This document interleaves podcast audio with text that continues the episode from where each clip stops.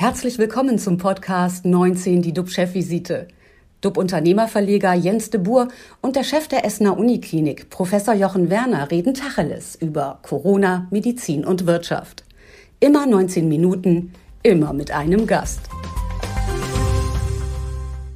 Herzlich willkommen zur Chefvisite. Unser Thema heute, Dänemark und England lassen die Masken fallen. Wann gehen wir wieder zurück zur Normalität?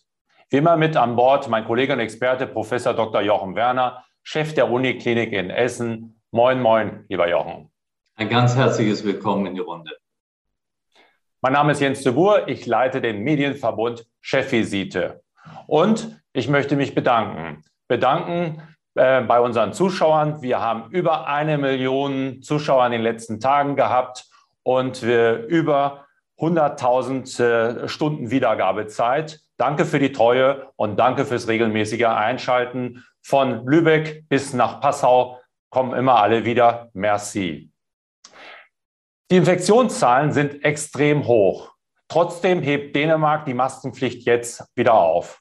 Das Land erlebt einen Freedom Day, wie auch in Großbritannien. Dort ebben die Omnicom-Zahlen schon wieder ab und man akzeptiert Corona inzwischen als grippalen Infekt. Und bei uns?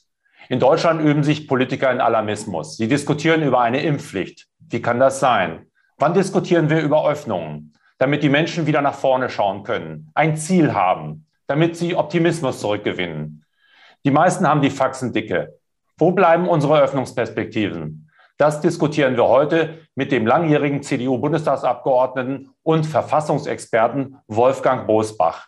Herzlich willkommen, Herr Bosbach. Guten Morgen in die Runde. Danke für die Einladung. Doch zunächst kurz zu dir nach Essen, lieber Jochen. Was ist heute dein wichtigstes Thema?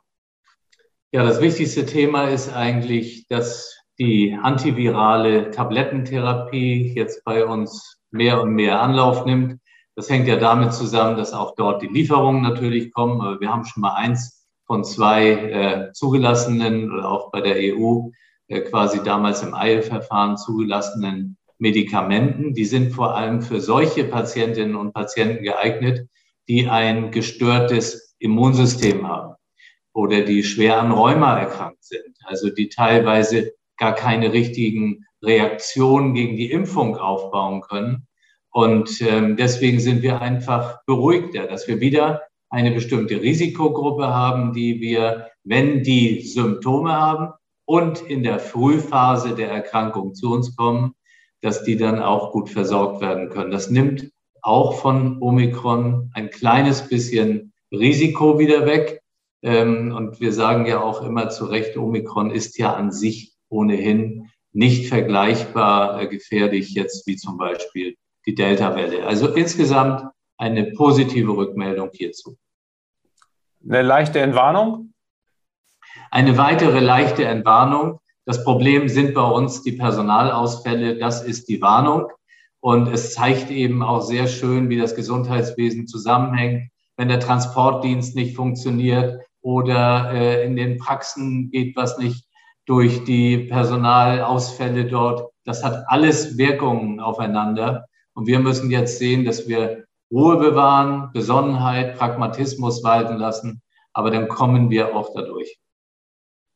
Herr Rosbach, unsere Nachbarländer lockern, unsere Politiker streiten über eine Impfpflicht und es werden schon die ersten Veranstaltungen im April wieder abgesagt. Warum spricht keiner über Öffnung, über Perspektiven nach Omikron?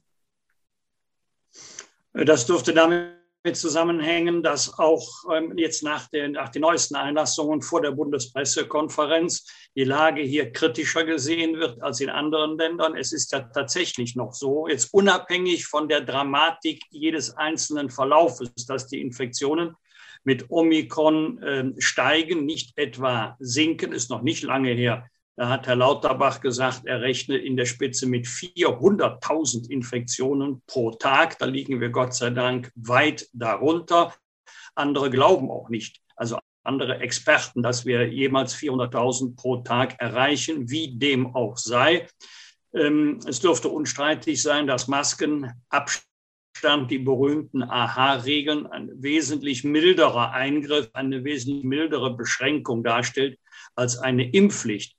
Dass im Parlament über eine Impfpflicht kontrovers debattiert wird, das liegt in der Natur der Sache, äh, hoch umstritten. Ähm, und ähm, es gibt ja auch ähm, nicht wenige ähm, die eine Impfpflicht, wie zum Beispiel Wolfgang Kubicki, strikt ablehnen. Andere sagen für jeden Erwachsenen ab 18, andere sagen für vulnerable Gruppen ab 50. Da gibt es ein buntes Meinungsspektrum.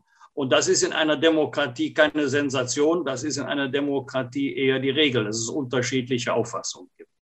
Nehmen wir mal an, die Impfpflicht kommt durch beim Bundestag. Ähm, Sie sagten bei unserer letzten oder in unserer letzten Sendung, dann würde auch ein möglicher Gang vor das Verfassungsgericht kommen. Wie wären da die Erfolgsaussichten, dass eine Impfpflicht auch Bestand ja, hätte oder haben würde? Also ich bin sogar sehr sicher, dass es dann ein Verfahren in Karlsruhe geben wird, ganz gleich ob Verfassungsbeschwerde oder Normenkontrollverfahren. Das ist jetzt mal sekundär, dass also Karlsruhe materiell rechtlich entscheiden muss. Äh, wenn wir uns das ganz streng rechtlich, verfassungsrechtlich betrachten, dann ist äh, eine Impfung natürlich doch ein erheblicher Eingriff in die Integrität unseres Körpers. Und das bedarf einer sicheren rechtlichen Grundlage. Lage. In aller Regel ist das die Zustimmung des Patienten, was ja viele übersehen. Auch die Lega 8 ist ausgeführte ärztliche Heilbehandlung, ist tatbestandlich eine Körperverletzung. Sie ist nur dann strafrechtlich irrelevant, wenn der Patient einwilligt. Also wer einwilligt, dem geschieht kein Unrecht. Hier geht es allerdings um Impfzwang. Äh, jetzt werden ja viele argumentieren mit eine Impfung gegen die Pocken und gegen die Masern. Ja, das Ziel ist sterile Immunität, dass durch die Impfung die Krankheit ausgerottet wird. Eine Impfung reicht endgültige Ausrottung der Krankheit. Das haben wir ja in Deutschland tatsächlich erzielt. Davon kann bei äh, äh, SARS-CoV überhaupt keine Rede sein, weder in der Omikron-Variante noch in der Delta-Variante. Äh, es gibt ja auch keine Wissenschaftler, die behaupten, wenn geimpft wird, ist es völlig ausgeschlossen, dass sich die, die geimpft sind, noch einmal anstecken oder andere gefährden. Dafür haben wir eine viel zu hohe Zahl von Impfdurchbrüchen. Deswegen wird hier Karlsruhe mit Sicherheit nicht sagen, was bei Pocken und bei Masern möglich ist, muss jetzt bei der Impfung ähm, gegen das Coronavirus auch möglich sein. Aber deswegen ist eine Entscheidung so schwer vorhersehbar, aber auch Karlsruhe wird wissen, was bedeutet das politisch. Und natürlich wird jeder Richter in Karlsruhe sagen, Politik spielt bei uns überhaupt keine Rolle. Nur verfassungsrechtlich sind die Maßstäbe. Aber man wird sich überlegen, was passiert eigentlich äh, in Deutschland, wenn das Verfassungsgericht zu dem Ergebnis kommt, Impfpflicht, Impfzwang ist verfassungswidrig.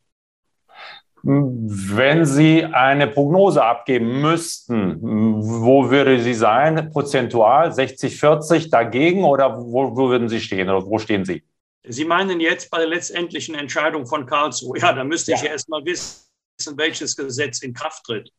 Also ja. die Wahrscheinlichkeit, dass die Impfpflicht hält, ist bei einer eingeschränkten Impfpflicht, sagen wir mal 50 plus, höher als bei einer Impfpflicht für alle Erwachsenen, also für alle, äh, die über 18 sind, dann kommen ja auch pro Jahr, da muss man ja dran denken, kommen ja pro Jahr immer 700.000 Personen dazu, nämlich diejenigen, die ihren 18. Geburtstag feiern. Mir konnte auch bis jetzt noch keiner sagen, wann diese Impfpflicht eigentlich enden soll oder ob es sich nur um einen Vorratsbeschluss handeln soll. Also wir verabschieden ein Gesetz, aber wir setzen es noch nicht in Kraft, weil wir nicht wissen, wie sich ähm, der Verlauf jetzt der äh, Corona-Erkrankungen in Deutschland entwickeln wird, ob es möglicherweise wieder eine neue dramatische Welle im Winter 2023 geben wird. Also ähm, stellen Sie mir die Frage bitte noch einmal, äh, wenn das Gesetz in Kraft tritt, wenn wir, wenn wir genau wissen, welche rechtlichen Regelungen es geben soll. Ich persönlich äh, bin bei der Impfpflicht mehr als nur skeptisch nicht nur aus verfassungsrechtlichen Gründen, ähm, sondern was bei mir besonders Unwohlsein hervorruft, ist die Idee äh, eines, eines Bußgeldes bei Verweigerung. Es kann doch wohl nicht so sein, dass man sich davon freikaufen kann, dass der Vermögende, der ein hohes Einkommen hat, der bezahlt das Bußgeld und gut ist. Und die, die gerade über die Runden kommen, denen bleibt nichts anderes übrig, als sie impfen zu lassen. Es soll ja auch statt Bußgeld keine Ersatzhaft geben können. Ich kann mir auch nicht vorstellen, dass jemand mit Zwang zum Impfen vorgeführt wird. Und ähm, meine Einschätzung wäre möglicherweise eine andere, wenn wir eine Situation hätten wie bei Pocken- und Masernimpfungen. Aber die Lage ist überhaupt nicht vergleichbar. Ich habe sogar schon Personen betroffen, äh, die wie ich sagen, impfen, impfen, impfen. Ich bin doppelt geimpft und geboostert, aber deswegen muss ich nicht zwangsläufig für eine Impfpflicht sein. Ich glaube sogar, äh, dass es noch andere geben wird, die sagen, ja, impfen ist in dieser Lage sinnvoll, aber doch bitte keine Impfpflicht. Hm. Die Verkürzung des Genesenenstatus durch äh, Bundesgesundheitsminister Karl Lauterbach hat viele empört. Im Bundestag gilt nämlich noch die alte, längere Frist von sechs Monaten. Sind Politiker Bürger erster Klasse und alle anderen zweiter Klasse? Äh, Moment, das, das muss man jetzt streng auseinanderhalten. Äh, Karl Lauterbach hat ja vor wenigen Stunden erklärt, er hätte überhaupt nichts gewusst von dieser Verkürzung durch das RKI. Hier wird rückwirkend auch ein Rechtsstatus genommen, was meiner Überzeugung nach überhaupt nicht geht. Die Menschen müssen sich auf das, was entschieden wird, verlassen können. Ist etwas anderes, wenn man sagt, eine Verkürzung für zukünftige Fälle. Aber wir treten, wir, wir, wir sprechen ja hier von Fällen, also von Personen, die bereits genesen sind, die einen äh, Status hatten von sechs Monaten, der halbiert worden ist. Wenn das über den Kopf von Herrn Lauterbach vom zuständigen Minister hinweg gemacht worden ist, dann hat er seinen Laden nicht in Griff. Also so und so ist die Variante in beiden Alternativen nicht besonders erfreulich. Anders ist es beim Bundestag, da müssen wir differenzieren. Die äh, längere Sechs-Monats-Regel gilt im Parlament selber und in den Ausschusssälen. Sie gilt nicht in den übrigen Räumen des Deutschen Bundestages, äh, wenn der Abgeordnete zum Beispiel in sein Büro zurückkehrt bei den Mitarbeiterinnen und Mitarbeitern. Da ist er Arbeitgeber und nicht Gesetzgeber. Der Bundestag muss seine Regeln selber treffen. Das geht nicht per Allgemeinverfügung, zum Beispiel durch das RKI. Das geht nicht. Deswegen äh, bezieht sich die alte Regelung noch auf die alte Infektionsschutzordnung. Jetzt muss sie aber natürlich der neuen angepasst werden. Es geht überhaupt nicht, ähm, dass äh, Bürger und Abgeordnete hier verschiedenen rechtlichen Regelungen unterliegen. Wird da gerade sehr viel gleiches Recht für alle. Wird da gerade sehr viel Vertrauen verspielt, weil wer steigt denn da noch durch? Ja, die Frage, das ist genau der Punkt. Ähm, Sie werden in Deutschland niemanden mehr finden, auch keine Wissenschaftler, keine Juristen, die noch unfallfrei erklären können, welche Regelungen gelten eigentlich bundesweit oder in den 16 verschiedenen Bundesländern. Teilweise wenden sich die Menschen auch ab, weil sie sagen, selbst wenn ich mich jeden Tag neu informiere, man kann überhaupt nicht mehr durchblicken. Und dann sinkt auch die Akzeptanz äh, für diese Regeln. Es ist ein wirkliches Kommunikationsdesaster. Und die Politik ist dabei, erneut Vertrauen zu verlieren. Und in einer solchen Lage muss die Politik an sich selber appellieren und darf sich nicht wundern, dass es Leute gibt, die auf Straße gehen. Da sind ja nicht nur Verschwörungstheoretiker, Aluhutträger und sonstige Verpeilte. Darunter sind auch Bürger wie du und ich, die viel Verständnis aufgebracht haben in den letzten zwei Jahren, die aber jetzt zu Recht sagen, wir sind im dritten Jahr der Pandemie und wir brauchen jetzt mal eine Öffnungsperspektive. Wir wollen wissen, wann und unter welchen Bedingungen wir wieder unser altes Leben leben können. Ja, zumindest so ähm, in dem Chaos kann es ja nicht weitergehen. Mein Sohn war über Weihnachten positiv und hat gestern vom Gesundheitsamt einen Brief bekommen, dass er in Quarantäne zu gehen hat.